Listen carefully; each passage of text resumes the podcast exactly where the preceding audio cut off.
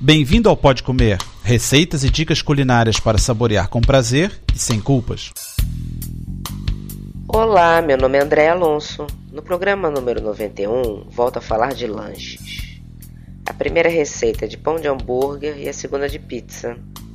Vamos ao pão de hambúrguer. Os ingredientes são 1 kg de farinha de trigo, 80 gramas de fermento de pão, 100 gramas de açúcar, 100 gramas de margarina ou banha, 2 ovos inteiros, uma pitada de sal e meio litro de água. Faça uma esponja com 100 gramas de farinha, o fermento e um pouco de água. Deixe descansar por cerca de 15 minutos. Depois, acrescente o restante dos ingredientes e faça uma massa lisa e macia. Deixe descansar por 30 minutos. Passado esse tempo, modele os pães em formato redondo e coloque-os em assadeira levemente untada. Deixe crescer até dobrar o volume. Em seguida, pulverize-os com água e leve para assar em forno pré-aquecido a 200 graus por cerca de 20 minutos. E agora a pizza, quem não gosta, né?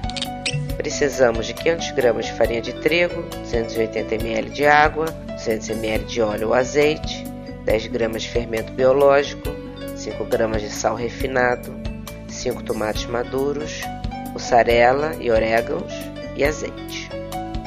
Coloque o fermento junto com o sal numa tigelinha e misture até se transformar em líquido. Coloque a farinha no recipiente grande, junte o fermento líquido e sove a massa com as mãos até que fique homogênea. Transfira a massa para uma vasilha e deixe descansar na geladeira por 24 horas.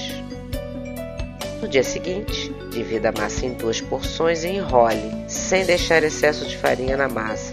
Deixe descansar por duas horas fora da geladeira. Abra cada porção em formato de disco. Retire a ponta de cima de cada tomate, corte os tomates em quatro pedaços e bata no liquidificador. Se quiser, acrescente o tomate cortado em rodelas em cada pizza para decorar. Reserve. Cubra a massa com mussarela.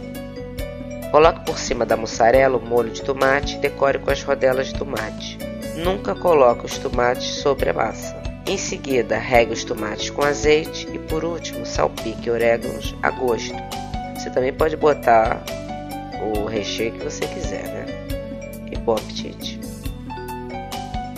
Para ter as receitas por escrito e maiores detalhes, visite o site www.podcomer.com. Bom apetite!